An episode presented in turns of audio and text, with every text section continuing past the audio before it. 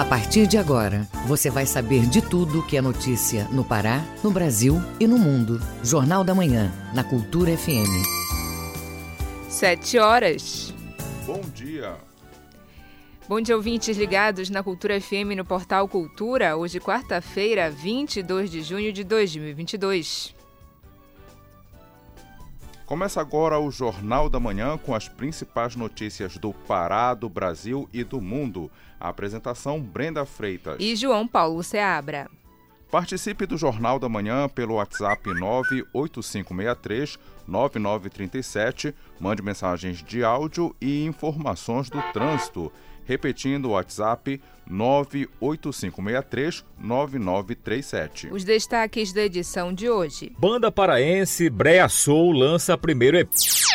OMS alerta para o consumo de medicamentos sem prescrição médica. Programação diversificada marca aniversário de 30 anos da Banda de Música da Guarda Municipal de Belém. Tem também as notícias do esporte. Gerson Guzmão é o novo técnico do Remo. Ricardinho tem boa evolução da lesão no calcanhar. E ainda nesta edição, saiba o risco do uso de aparelhos eletrônicos no desenvolvimento neurológico de crianças. Governo e Congresso estudam criar auxílio gás e vale caminhoneiro. Cine Libero Luchardo ganha plataforma virtual para exibição de filmes. Essas e outras notícias agora no Jornal da Manhã. 7 horas, 2 minutos. 7 e 2. O Pará é notícia. Base integrada fluvial Antônio Lemos vai ser entregue hoje, em breves, no Marajó. A estrutura vai ser utilizada para reforçar a fiscalização e garantir a segurança na região. O correspondente Edelson Vale traz outros detalhes. O governo do Pará, por meio da Secretaria de Estado de Segurança Pública e Defesa Social, a SEGUP, entrega hoje mais um investimento histórico para a segurança pública estadual. A primeira base integrada fluvial Antônio Lemos, que beneficiará toda a região do Marajó e ficará instalada no município de Breves, na margem direita do rio Tajapuru, no distrito de Antônio Lemos, com investimento de mais de 5 milhões de reais do Tesouro Estadual, a estrutura vai ampliar a fiscalização na malha fluvial do Pará, especialmente em uma área considerada estratégica para a segurança pública, por ser um corredor utilizado para o transporte de drogas, contrabando, pirataria e crimes ambientais. A base integrada fluvial Antônio Lemos reunirá todos os órgãos de segurança pública do Estado, bem como órgãos de fiscalização ambiental e alfandegários, tanto da esfera estadual quanto municipal. O equipamento será entregue pelo governador do Pará, Helder Barbalho, com as presenças do secretário de Segurança Pública e Defesa Social, o Alame Machado, e demais gestores da área. De Soura, Delson Vale, para o Jornal da Manhã. O trânsito na cidade. Vamos saber como está o trânsito neste momento em Belém com o repórter Marcelo Alencar. Bom dia, Marcelo.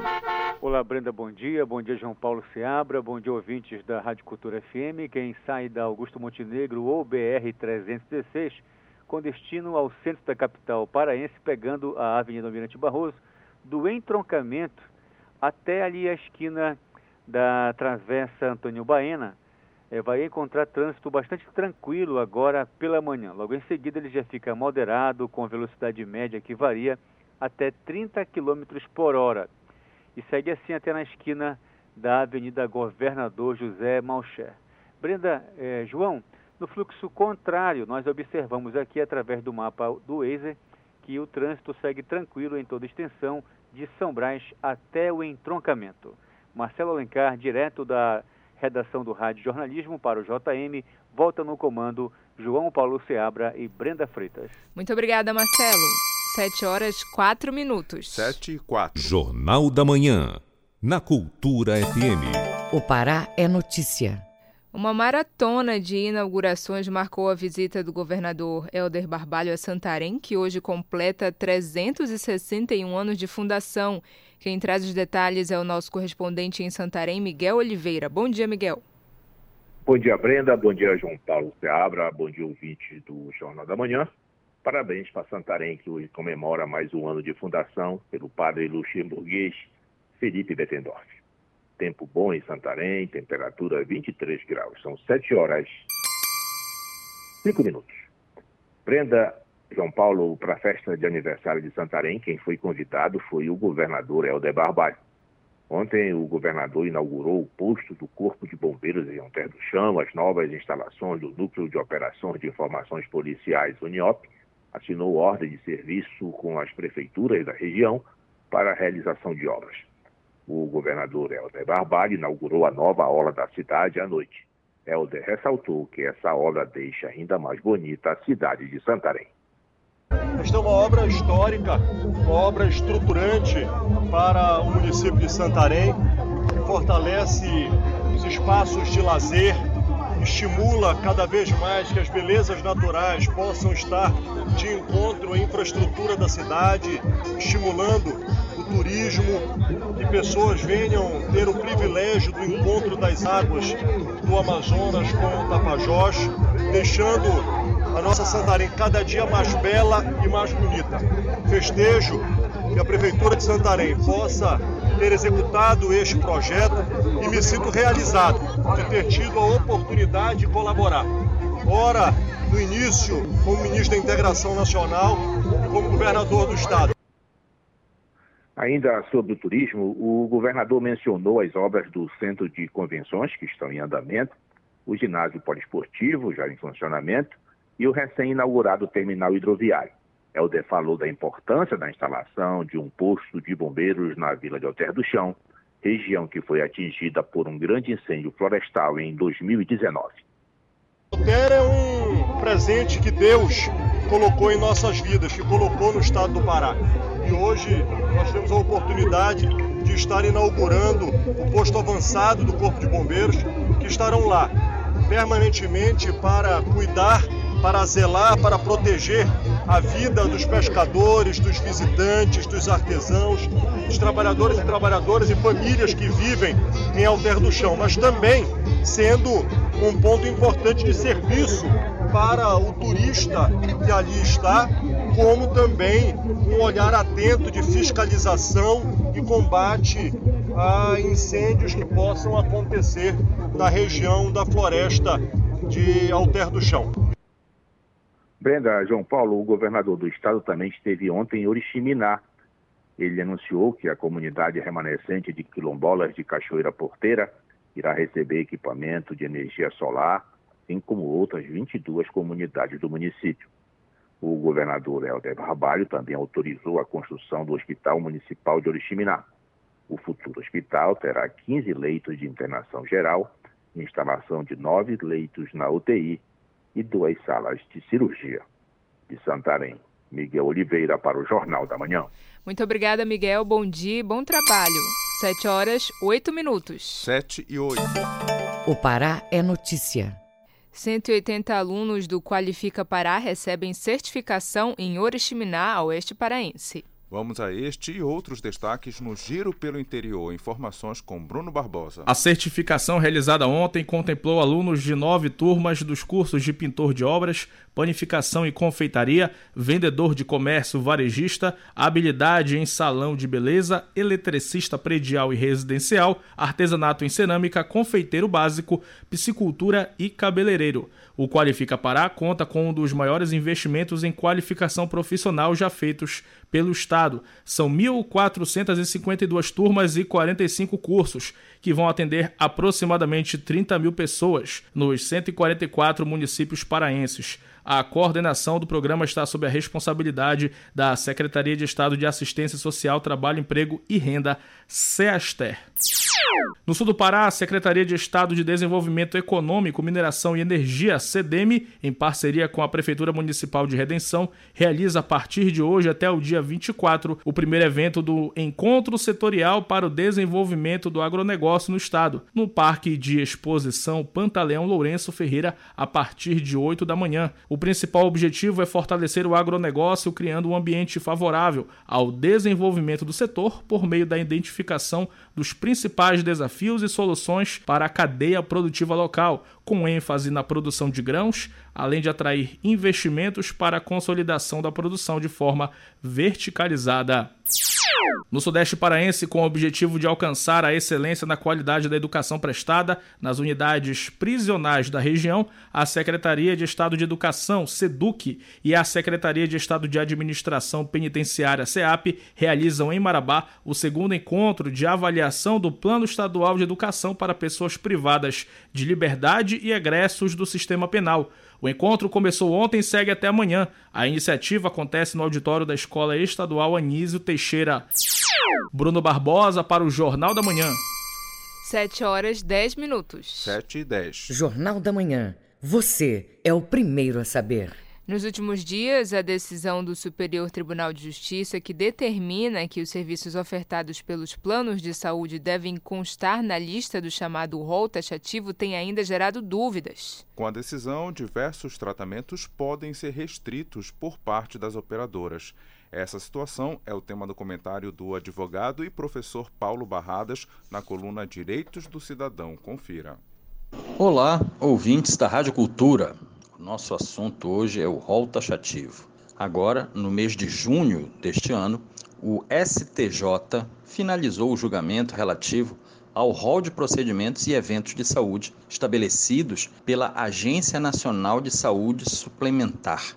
E a votação foi favorável ao caráter taxativo do rol, em detrimento ao caráter exemplificativo. Na prática, significa que os planos de saúde não estão obrigados a fornecer aos seus consumidores um tratamento que não esteja constando do rol da Agência Nacional de Saúde Suplementar. Este julgamento do STJ, tudo bem, é um julgamento, isto já vale como decisão e deve ser cumprido até nova ordem. Certamente haverá recurso ao Supremo Tribunal Federal, que é uma instância superior, mas esta decisão do STJ causou perplexidade no mundo jurídico. Primeiramente, porque o direito do consumidor é um direito fundamental, ou seja, listado na Constituição Federal, o direito do consumidor, como no rol de direitos humanos. E,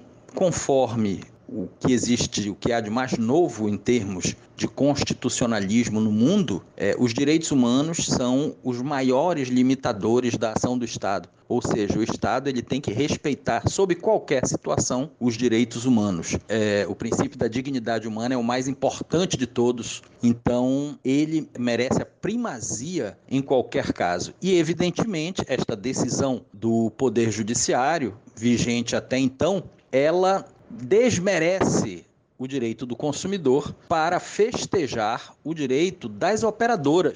A gente percebe uma preocupação muito grande com a harmonia econômica e financeira das operadoras. Ora, esta decisão, no entanto, certamente será bastante discutida no Supremo Tribunal Federal, porque existem tratamentos e tratamentos, procedimentos diversos para, às vezes, as mesmas doenças. E, evidentemente, alguns procedimentos são mais eficazes e outros são menos eficazes. Se porventura determinado procedimento para determinada doença conste no rol da ANS, seja um procedimento menos eficaz e já exista outro procedimento disponível pela ciência mais eficaz do que esse aí, o rol da Agência Nacional de Saúde Suplementar, diga-se de passagem, nem sempre ele é dos mais atuais. Então, é óbvio que caberá um questionamento judicial, mesmo com a decisão do STJ que diz que o rol da ANS é taxativo. Porque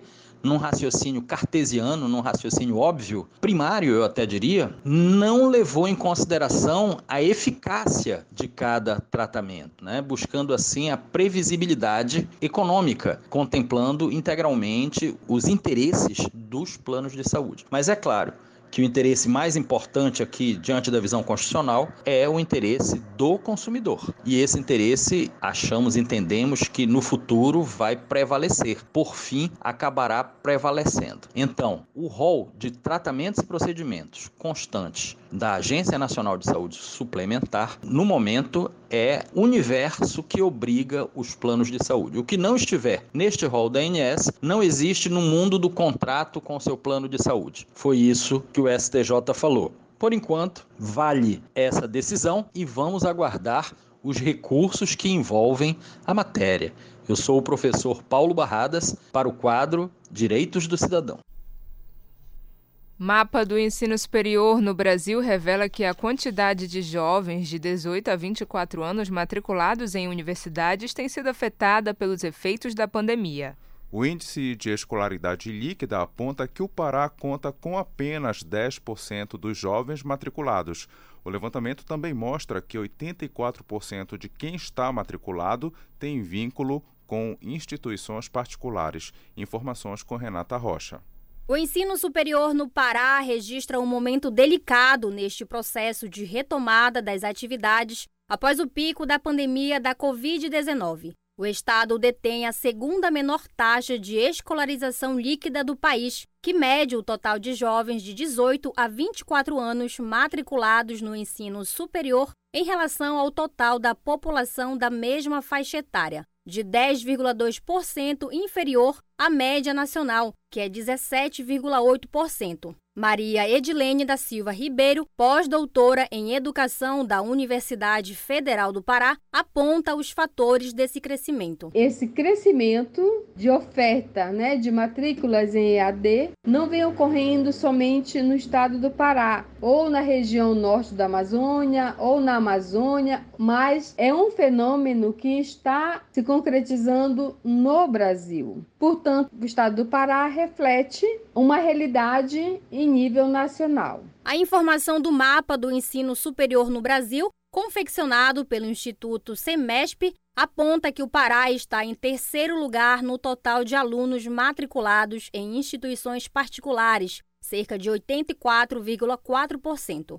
De acordo com o estudo, o Pará possui 71 instituições de ensino superior que oferecem cursos presenciais e 77 cursos EAD. Números que, segundo Maria Edilene da Silva Ribeiro, pós-doutora em Educação da Universidade Federal do Pará, mostram a defasagem nos investimentos das universidades públicas. Enquanto cresce o mercado educacional por meio da oferta de cursos e matrículas nas instituições privadas mercantis, a universidade pública, como a nossa UFPA, vem sofrendo cortes orçamentários grandiosos. Portanto, falta recurso para investir em infraestrutura, para melhorar a infraestrutura já existente, para investir na formação e melhor qualificação do nosso quadro docente de servidores. Sendo assim, não conseguimos ampliar número de cursos ou tipos de cursos ou ofertas de turmas ou matrículas. Segundo a pesquisa,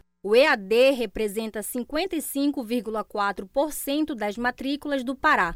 A modalidade representa 65,3% das matrículas da rede privada. Um total de 126 mil novos alunos ingressaram no ensino superior no estado em 2020, sendo mais da metade, cerca de 68,5%, em cursos EAD. Com reportagem e supervisão do jornalista Kelvis Ranieri, Renata Rocha para o Jornal da Manhã. 7 horas 18 minutos. 7 e 18. Ouça a seguir no Jornal da Manhã. Saiba o risco do uso de aparelhos eletrônicos no desenvolvimento neurológico de crianças. Cultura FM é que você ouve primeiro, a gente volta já. Estamos apresentando Jornal da Manhã. Faça parte da Rádio Cultura, seja nosso repórter. Grave seu áudio com informações da movimentação do trânsito e mande para o nosso WhatsApp 985639937. Meus amigos da cultura, fala o Edgar Augusto. Neste final de semana, sexta-feira, ao meio-dia, pelos 50 anos da Feira do Som, teremos um programa especial ao vivo, cheio de convidados e contando novidades. Transmissão simultânea da Rádio, TV e Portal Cultura. Vou esperá-los. Tchau e até lá.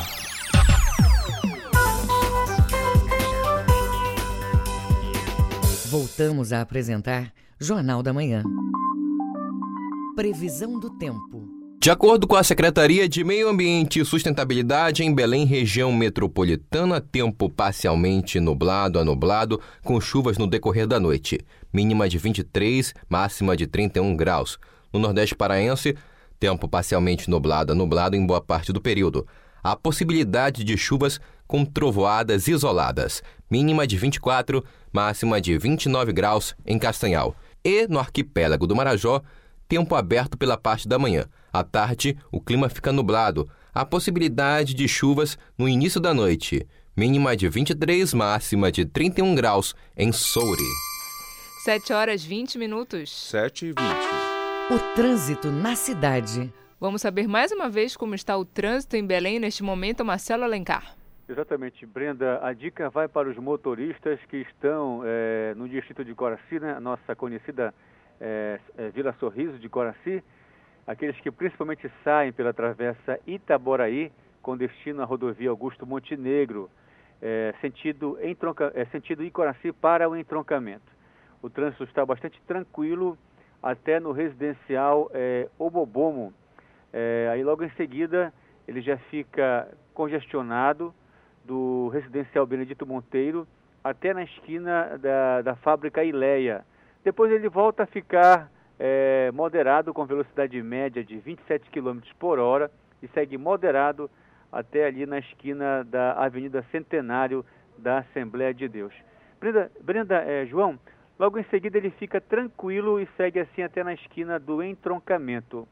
Nós observamos aqui no fluxo contrário do entroncamento até na Vila Sorriso de Coraci, o trânsito segue moderado é, com velocidade média que varia de 30 até 50 km por hora.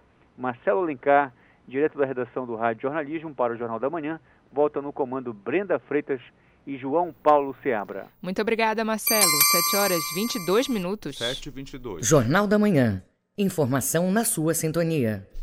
O consumo de medicamentos sem a prescrição médica pode trazer riscos à saúde. Nessa questão se encaixam as substâncias estimulantes para atividades mentais. Sem o devido acompanhamento, o paciente pode até morrer caso faça o consumo inadequado. Informações com Isidoro Calixto. Viva com saúde. De acordo com a Organização Mundial da Saúde, o uso irracional de medicamentos acontece quando as pessoas compram sem prescrição médica ou farmacêutica. É a chamada automedicação. Analgésicos, anti-inflamatórios e antitérmicos são alguns dos medicamentos com maior procura pela população. Andréa Sarmento Torres, farmacêutica, especialista em gestão de políticas públicas de saúde e auditora em saúde, explica. Substâncias, elas têm a capacidade de aumentar o poder de concentração, né, seu estado de alerta ou motivação, além de possuir propriedades antidepressivas, melhorando também assim o humor. Olá. Os medicamentos, conhecidos também como estimulantes cerebrais, eles são indicados, né, no caso, para pacientes que possuem déficit de atenção, hiperatividade, Alzheimer, e outros tipos como as demências em idosos ou mesmo a depressão. O problema hoje é o uso indiscriminado dessas substâncias. Né? É, medicamentos dessa classe têm que se tornado a, até conhecido como é, estimulantes para pessoas que estão em rotinas é, exaustivas de estudo. Ao consumir o medicamento sem a devida indicação terapêutica, os efeitos adversos são intensificados. A pessoa pode inclusive desenvolver resistência a medicamentos, ter reação alérgica, dependência e efeitos diversos. A farmacêutica Andréa Sarmento Torres comenta: Você tenta resolver um problema criando diversos outros problemas em relação à sua saúde. A intoxicação também é um fator de extremo risco, podendo causar a morte. O Sistema Nacional de Informações Tóxico-Farmacológicas de 2017 aponta que 27% das ocorrências de intoxicação no Brasil são causadas por uso indevido de medicamentos, 2% correspondendo à automedicação. Isabel Oliveira é pedagoga. Ela fala como conduz a medicação do filho que tem transtorno do espectro autista. A gente já fez uso de medicação com ele, porém, recentemente, a medicação que ele tomou é, afetou o o, fígado dele, ele teve uma reação. Nós estamos aguardando uma nova consulta para que ele possa é, fazer uma nova medicação. Porque não adianta a gente tratar o autismo e não, não fazer o tratamento adequado do TDAH. E para que ele possa ter uma qualidade de vida melhor, nós precisamos tratar esse TDAH. Entre os principais riscos da automedicação estão alergia, náusea, vômitos, piora do quadro clínico de saúde, dependência devido ao uso excessivo, resistência bacteriana devido ao uso excessivo, aumento da pressão arterial, internação medicamentosa, medicamento misturado com outro, além da intoxicação. Isidoro Calixto para o Jornal da Manhã. Celulares e dispositivos eletrônicos podem trazer riscos à saúde e ao desenvolvimento das crianças, principalmente no aspecto intelectual. Na reportagem de Marcelo Alencar, você vai saber os riscos da utilização desses equipamentos em uso prolongado. Acompanhe. A neuroplasticidade ou a plasticidade neural é a maneira de aprendizado e reprogramação do cérebro a habilidade de modificar a transmissão do impulso nervoso. A utilização dos aparelhos eletrônicos, principalmente o celular e alguns aplicativos de redes sociais, prejudicam a concentração e a memorização das crianças. Eles também dividem a atenção, onde o cérebro precisa de foco direcionado para desenvolver o processo de memorização como explica o neurocientista Fabiano de Abreu. Nosso cérebro precisa de atenção direcionada. Ele não consegue fazer atenções divididas. Sem contar a cultura da própria tecnologia, o excesso de informações e, no final, torna-se superficial, você nunca mergulha no conteúdo completo. Isso tudo também molda o cérebro. O estudo aponta que o desenvolvimento infantil é afetado com o uso de aparelhos eletrônicos. Como tudo é novo para as crianças, os pais devem colocar limites e regras sobre o uso do celular, estarem juntos, conversar com os filhos sobre as vivências do dia a dia, em vez de estarem conectados na internet. Durante um determinado tempo, a ciência tinha como consenso que depois do avanço do sistema nervoso central, não apareceriam outras mudanças. Mas após a chegada da neuroplasticidade, a situação foi repensada. O neurocientista Fabiano de Abreu dá mais detalhes da pesquisa. Quando você está buscando recompensa, felicidade constante ali na rede social, seja no like, no comentário que você quer receber, ou no próprio narcisismo em querer chamar atenção dançando na câmera com uma necessidade de ser visto, tudo isso gera um ciclo chamado até ciclo da dopamina viciante, que também formata a anatomia do sistema límbico, fazendo com que tenha uma hiperatividade na amígdala cerebral, que vai trazer mais memórias negativas daquela pessoa, aumentando a ansiedade, para que possa também buscar mais recompensa. Não somente isso, o próprio hipocampo, que é a região que filtra a memória, ela fica diminuída, prejudicando essa busca das memórias que estão no córtex mais antigas e as novas que ficam lá armazenadas. O estudo apontou que, ao entregar um celular para uma criança, o cérebro recebe doses de dopamina, neurotransmissor ligada ao sentimento de recompensa. Marcelo Alencar para o Jornal da Manhã. Banda de música da Guarda Municipal de Belém celebra 30 anos de existência com o encontro nacional.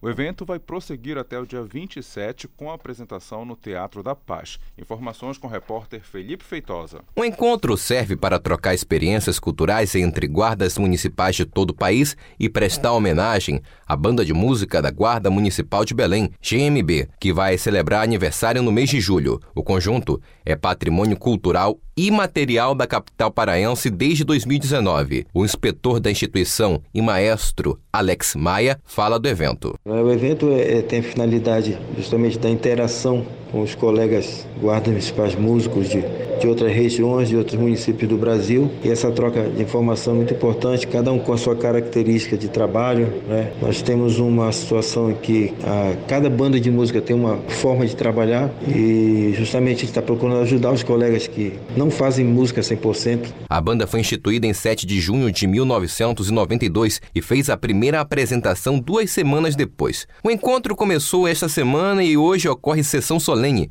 na Câmara Municipal. No dia 24 tem palestra no auditório da GMB, no bairro de Fátima. O primeiro encontro de guardas municipais vai ser encerrado no dia 27, segunda-feira, com um concerto às 8 da noite no Teatro da Paz. Felipe Feitosa para o Jornal da Manhã.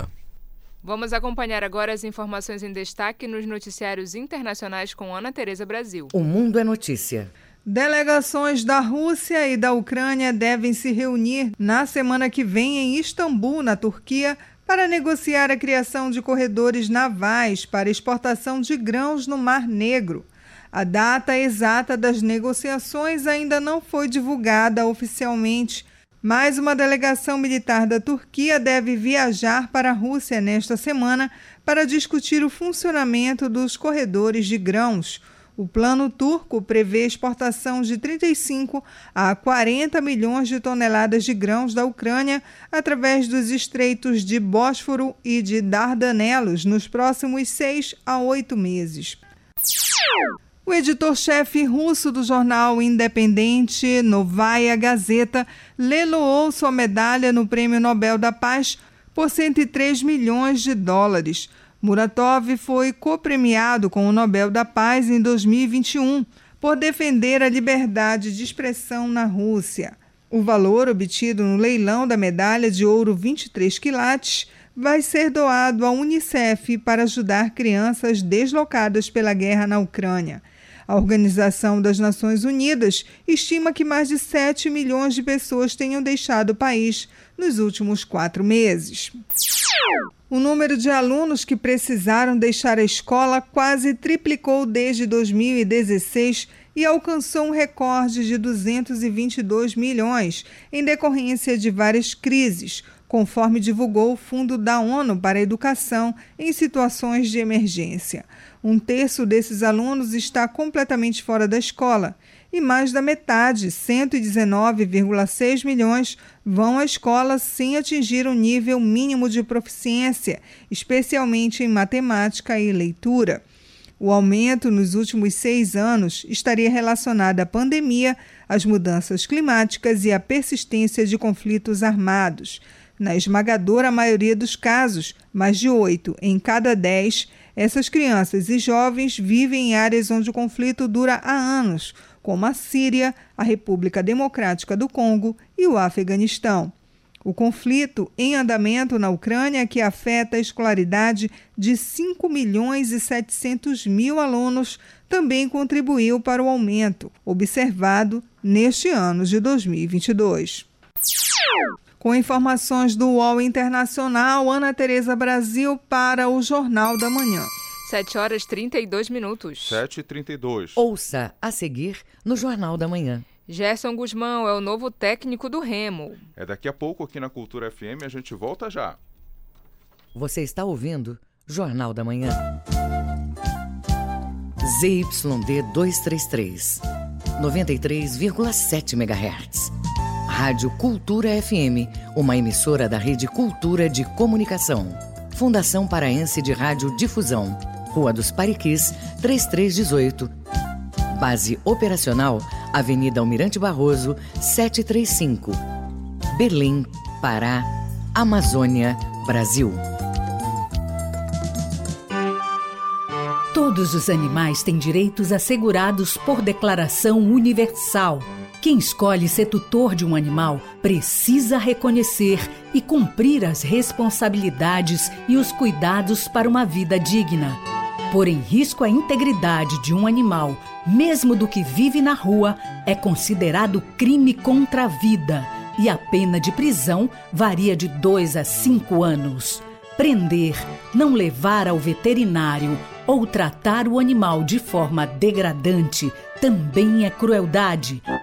Para denunciar casos de maus tratos a animais domésticos, selvagens, nativos ou exóticos, ligue 190 ou entre em contato com o IBAMA.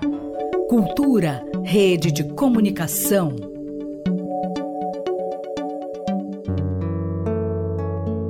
Nesta sexta, dia 24, é dia de discotoca na Cultura FM.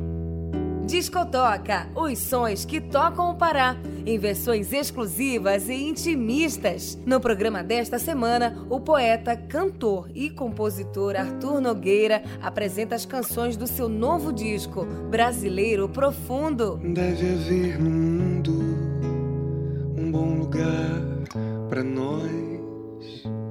Discotoca, os sons que tocam o Pará, toda sexta às cinco e meia da tarde.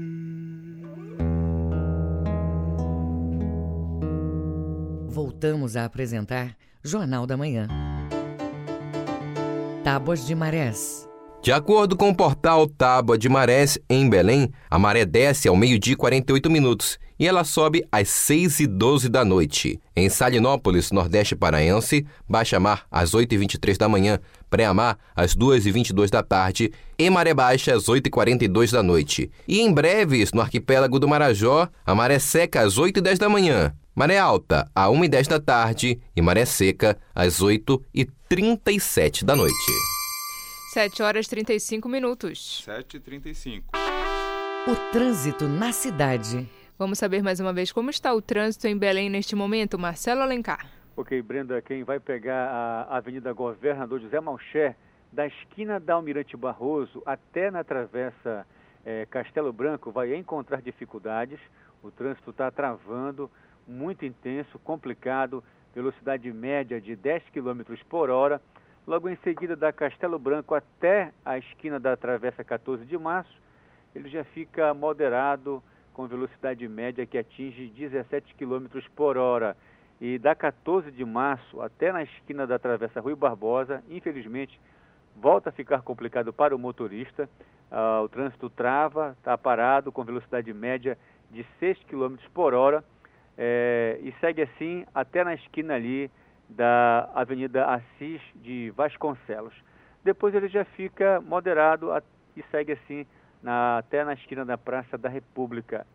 É importante o motorista redobrar os cuidados, manter a atenção, dar preferência para o pedestre e também para o ciclista. Marcelo Alencar, direto do Departamento de Rádio e Jornalismo para o JM, volta no comando João Paulo Seabra e Brenda Freitas. Muito obrigada, Marcelo. 7 horas 36 minutos. 7 e 36 Esporte.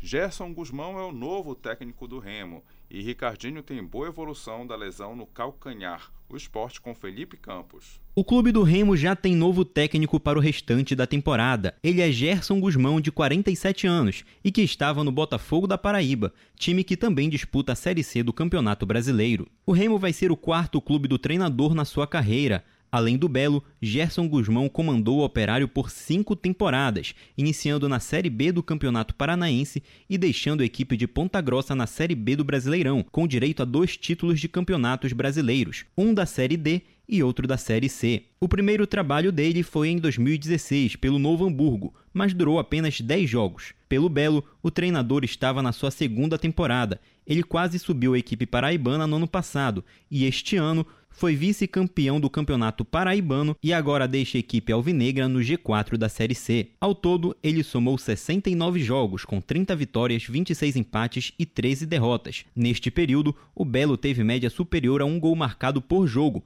enquanto sofreu apenas 49 gols. Sobre seu estilo de jogo, Gerson Guzmão se difere um pouco de Paulo Bonamigo. Olhando para os números, o novo treinador azulino tinha o jogo vertical como principal ponto no Botafogo, onde o time era apenas o 18º em posse de bola na Série C, mas tinha a quarta melhor média de finalizações na competição.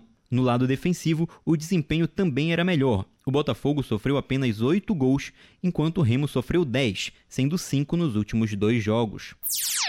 O meia do Paysandu, Ricardinho, segue se recuperando de lesão. O atleta não atua desde o segundo jogo da final do Parazão Bampará, quando ele marcou um dos gols do Paysandu e foi substituído ainda durante o primeiro tempo. Depois disso, Ricardinho passou por uma cirurgia na região do seu tornozelo e calcanhar do pé esquerdo. Aos 37 anos, o meia tem sua recuperação estimada em até seis meses e deve voltar aos gramados no mês de outubro.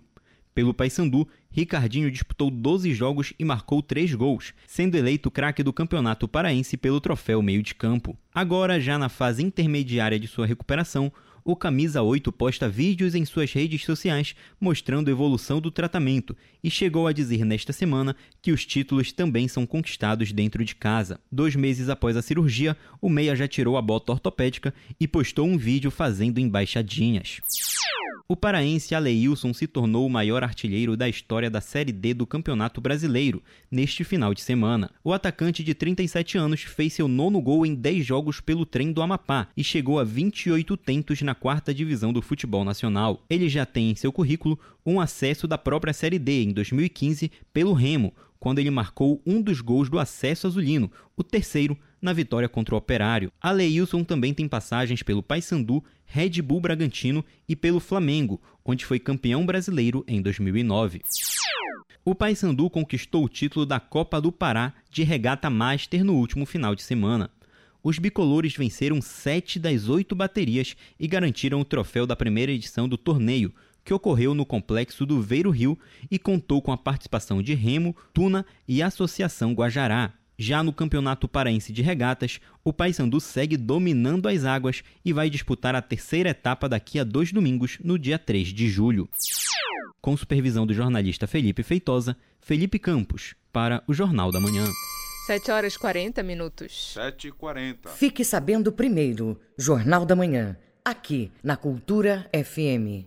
Federação das Indústrias do Pará e Fundação Emopa formam parceria para a campanha solidária para arrecadar bolsas de sangue. A iniciativa solidária, que iniciou essa semana, conta com a participação das instituições de ensino vinculadas à FIEPA. Outros detalhes com a repórter Pamela Gomes. A campanha Dois Sangue e Salve Vidas tem o objetivo de arrecadar 210 bolsas de sangue para abastecer o estoque do Emopa. A doação de sangue pode ser feita das 8 horas da manhã às 4 horas da tarde na sede da FIEPA, no bairro de Nazaré, e também nas unidades do SESI e SENAI aqui em Belém. A presidente da Comissão Interna de Prevenção de Acidentes, CIPA, do SESI Pará, Silane Santos aponta mais detalhes da ação. Qualquer pessoa de 18 a 60 anos pode doar, pesando no mínimo 50 quilos. No dia 20, o ponto de coleta vai ser no SES Indústria Saudável e Senai Sedan, na Avenida João Paulo II, entrada pela Travessa Mauriti. Os doadores que tenham interesse em realizar doações devem estar bem de saúde, alimentados e precisam apresentar um documento de identidade original com foto. A campanha Dois Sangue Salve Vidas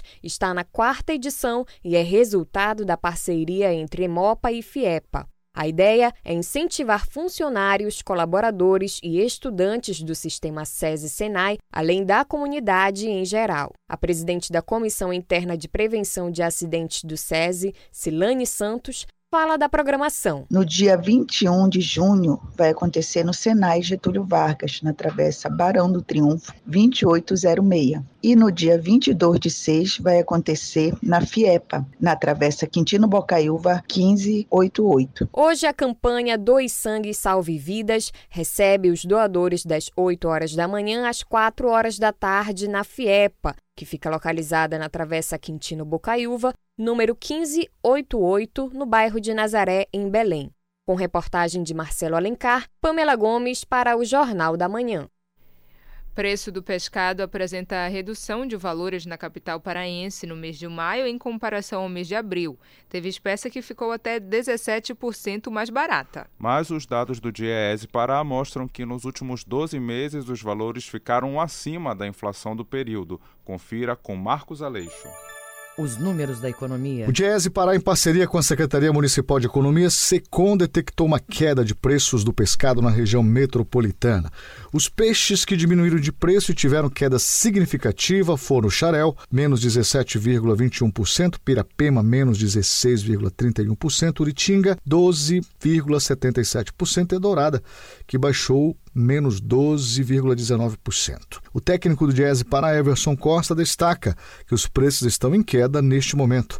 Mas nos últimos 12 meses a média ainda é de alta. As pesquisas conjuntas do DIES e a Secretaria Municipal de Economia mostram que o paraense pagou mais barato pelo pescado comercializado até o mês passado. Na verdade, essa é a segunda queda registrada este ano. Ah, nós vimos o preço do pescado subir bastante desde o final do ano passado, se estendendo até a Semana Santa. Agora, ele apresenta quedas, são quedas aí é, significativas, porque estamos falando de recursos que vão a mais de 10% em alguns casos. E nós estamos falando também de várias espécies, inclusive aí as mais procuradas, como dourada, piramutaba e outras espécies aí de grande procura e consumo, que também apresentaram recurso de preços. A expectativa dos especialistas ainda é de queda de preços para o segundo semestre por ocasião do aumento da oferta dos pescados, o que, de acordo com Everson Costa, a tendência é de preços ainda ainda mais baixos, o que melhora o orçamento familiar neste período. É uma boa notícia, o paraense é um grande consumidor de pescado, tem visto as outras proteínas subirem bastante de preço, o frango, a carne, e nesse período da qual o orçamento está pequeno e você tem aí um produto que é tradicional apresentando recurso de preços, é uma boa pedida, mais saudável e quem sabe até pode fazer a diferença no orçamento das famílias. Sempre lembrando que a pesquisa é feita em mercados municipais da capital, nós temos mais de 30 espécies sendo comercializadas, ou seja, há peixe para todos os gostos e orçamentos. O conselho ainda é o de pesquisar antes de comprar o pescado em feiras e mercados. Marcos Aleixo para o Jornal da Manhã. 7 horas e 45 minutos. 7h45. Ouça a seguir no Jornal da Manhã. Governo e Congresso estudam criar auxílio, gás e vale caminhoneiro. Cultura FM, aqui você ouve primeiro, a gente volta já. Jornal da Manhã. Você é o primeiro a saber.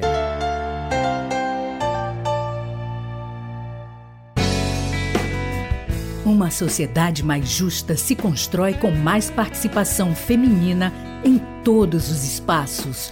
Para combater a desigualdade e apoiar as mulheres nessa luta, precisamos da união de todos. Apoie esta causa. Incentive o protagonismo e as escolhas, defenda a independência econômica, sexual e emocional da mulher.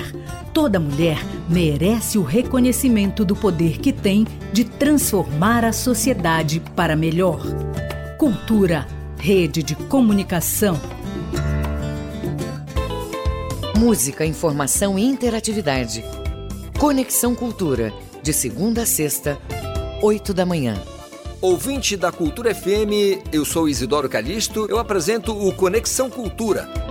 Notícias, atualidades, informações e música para você ficar conectado com o que acontece no Pará e no Brasil.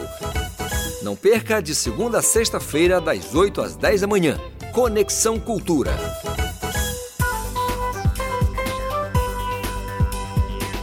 Voltamos a apresentar Jornal da Manhã. Previsão do tempo. De acordo com o portal Clima Tempo, no Baixo Amazonas e Calha Norte, tempo parcialmente nublado a nublado. A possibilidade de chuvas no decorrer do período. Mínima de 23, máxima de 31 graus em Santarém. No sudoeste paraense, tempo aberto pela parte da manhã, mas ele muda à tarde. Nuvens aparecem, podem haver chuvas rápidas e moderadas. Em Taituba, variação de temperatura entre 22 a 33 graus. E no sudeste do estado, tempo quente em boa parte do período, mas pode chover em alguns pontos da mesorregião. Em Marabá, mínima de 22 e a máxima chega a 33 graus. 7 horas 47 minutos. 7h47. Política. Caminhoneiros podem ganhar auxílio para minimizar impactos do aumento dos combustíveis. A medida está em discussão na Câmara e no Senado. A reportagem é de Yuri Hudson. Congresso e Palácio do Planalto discutem a implementação de um voucher caminhoneiro para amenizar os impactos do aumento dos combustíveis na inflação.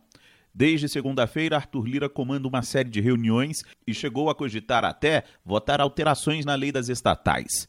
Lira diz que a Petrobras, apesar de ter o governo federal como acionista majoritário, é um ser independente e que não dá explicações ao governo.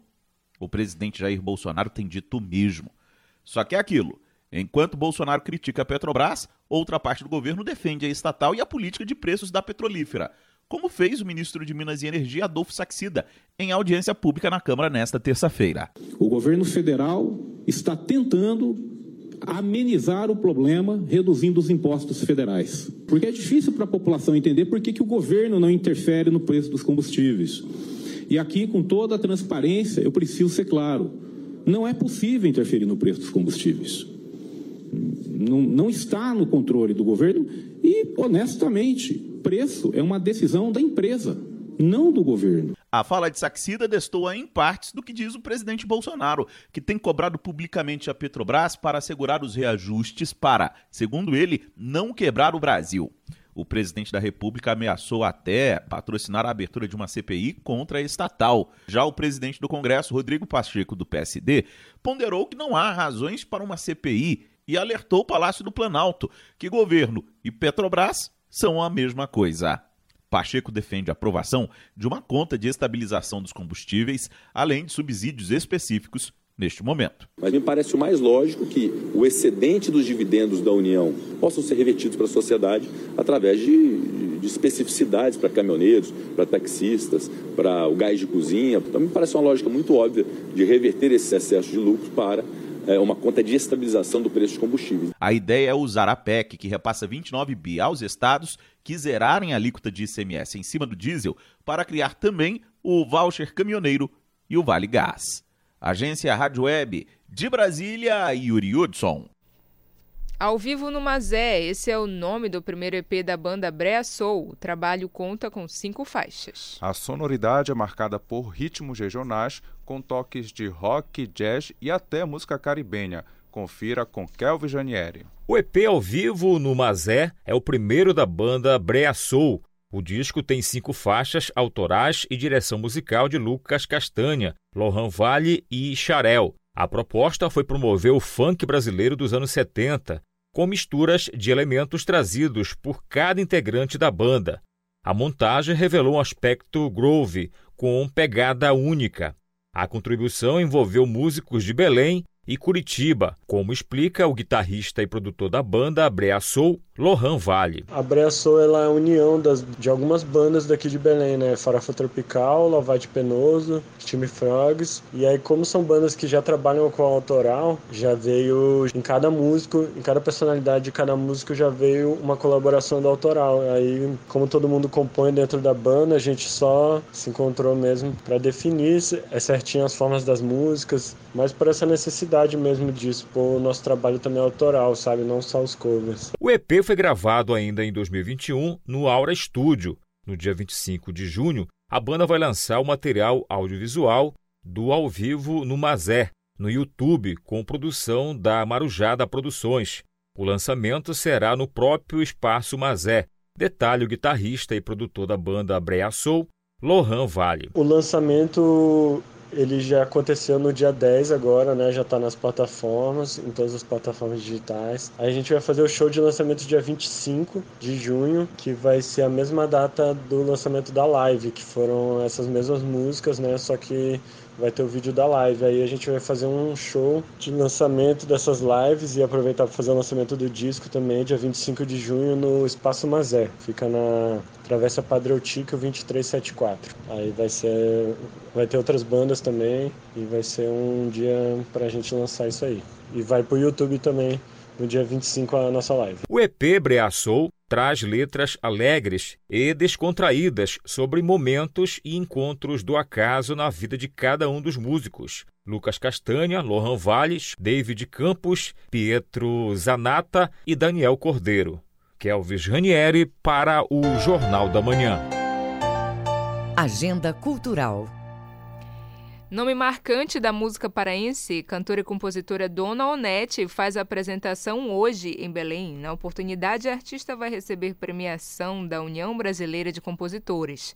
Informações com Ronald Souza. O Teatro da Paz recebe hoje a segunda edição do Troféu Tradições. A iniciativa é promovida pela União Brasileira de Compositores, a UBC, e vai homenagear a cantora paraense Dona Onete. Autora de sucessos como No Meio do Pitiu, Jamburana e Banzeiro, a artista já soma mais de 300 composições. Para marcar a homenagem e o aniversário de 80 anos da União, a intérprete está preparando um show que vai contar com muito carimbó e participações especiais como Jalô, Fafá de Belém e Lucas Estrela. Dona Onete comenta sua expectativa para a apresentação de hoje. Num teatro como aquele, a gente leva também muitos convidados que irão também cantar junto comigo. Então eu vou chegar lá com o show como seja uma coisa, show meu, né? Mas eu vou fazer um show maravilhoso. Muita gente vai gostar. Com o objetivo de valorizar e dar visibilidade às compositoras do país, esta é a segunda vez que a União Brasileira de Compositores homenageia uma artista no troféu Tradições.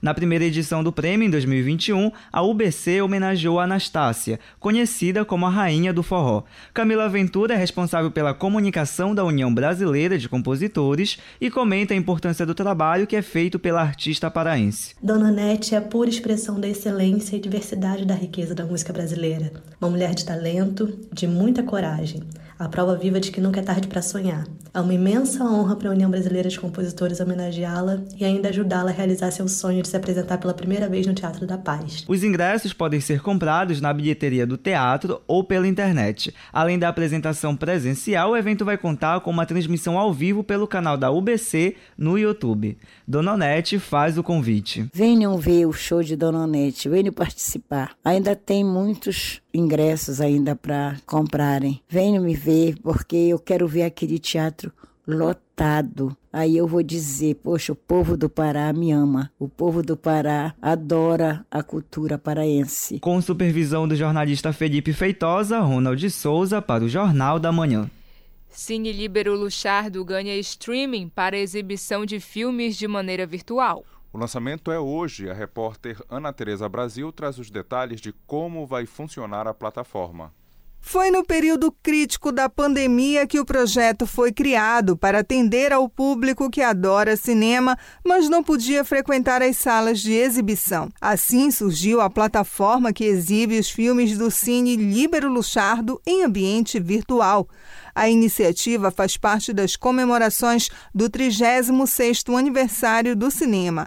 Quem conta pra gente é o João Cirilo, técnico em gestão cultural do Cine Libero Luchardo. Ao longo desse tempo em que o cinema ficou parado, de cerca de um ano e meio, essa plataforma foi sendo construída, né? tanto na questão de licenciamento dos títulos que seriam disponibilizados para o público, quanto na construção mesmo do espaço, né, da, na configuração, na formatação do site. Após um longo processo de construção, de negociação, se chegou enfim a esse espaço. A plataforma vai oferecer diversos títulos ao público com acesso gratuito, resultando num prolongamento inédito das atividades do cinema.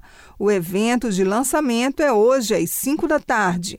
João Cirilo, do Cine Libero, conta como acessar a sala virtual. A plataforma do Cine Libero Virtual pode ser acessada pelo endereço cineliberovirtual.com.br. A pessoa acessa, nesse endereço, faz um breve cadastro de acesso com, com username, com, com enfim, um endereço de e-mail, e aí ela tem acesso a partir daí é, a nossa programação de forma gratuita. A cada semana a gente vai ter um título, um filme disponível, que ficará pelo tempo de uma semana, sempre às quintas-feiras. Toda quinta-feira a gente vai ter uma estreia e esse filme vai ficar à disposição 24 horas por dia durante esse período de sete dias. Lembrando que, para quem não dispensa a velha e boa telona no formato presencial, o Cine Libero Luchardo recebe o público neste mês de junho com sessões regulares. Entre as atrações tem o documentário No Vazio do Ar, da paraense Priscila Brasil, e a esperada exibição do filme nacional Pureza. E tem ainda o Festival Varilux de Cinema Francês, de 24 de junho a 6 de julho. Ana Tereza Brasil para o Jornal da Manhã. 7 horas e 58 minutos. 7 e 58 e termina aqui o Jornal da Manhã desta terça-feira, 22 de junho. É, na apresentação, Brenda Freitas. E João Paulo Seabra. Se você quiser ouvir essa ou outras edições do Jornal da Manhã, acesse a conta do Jornalismo Cultura no castbox.fm. Outras notícias você confere a qualquer momento na nossa programação. Vem aí o Conexão Cultura. Uma excelente quarta-feira para você e até amanhã. Um bom dia para você. O Jornal da Manhã é uma realização da Central Cultura de Jornalismo.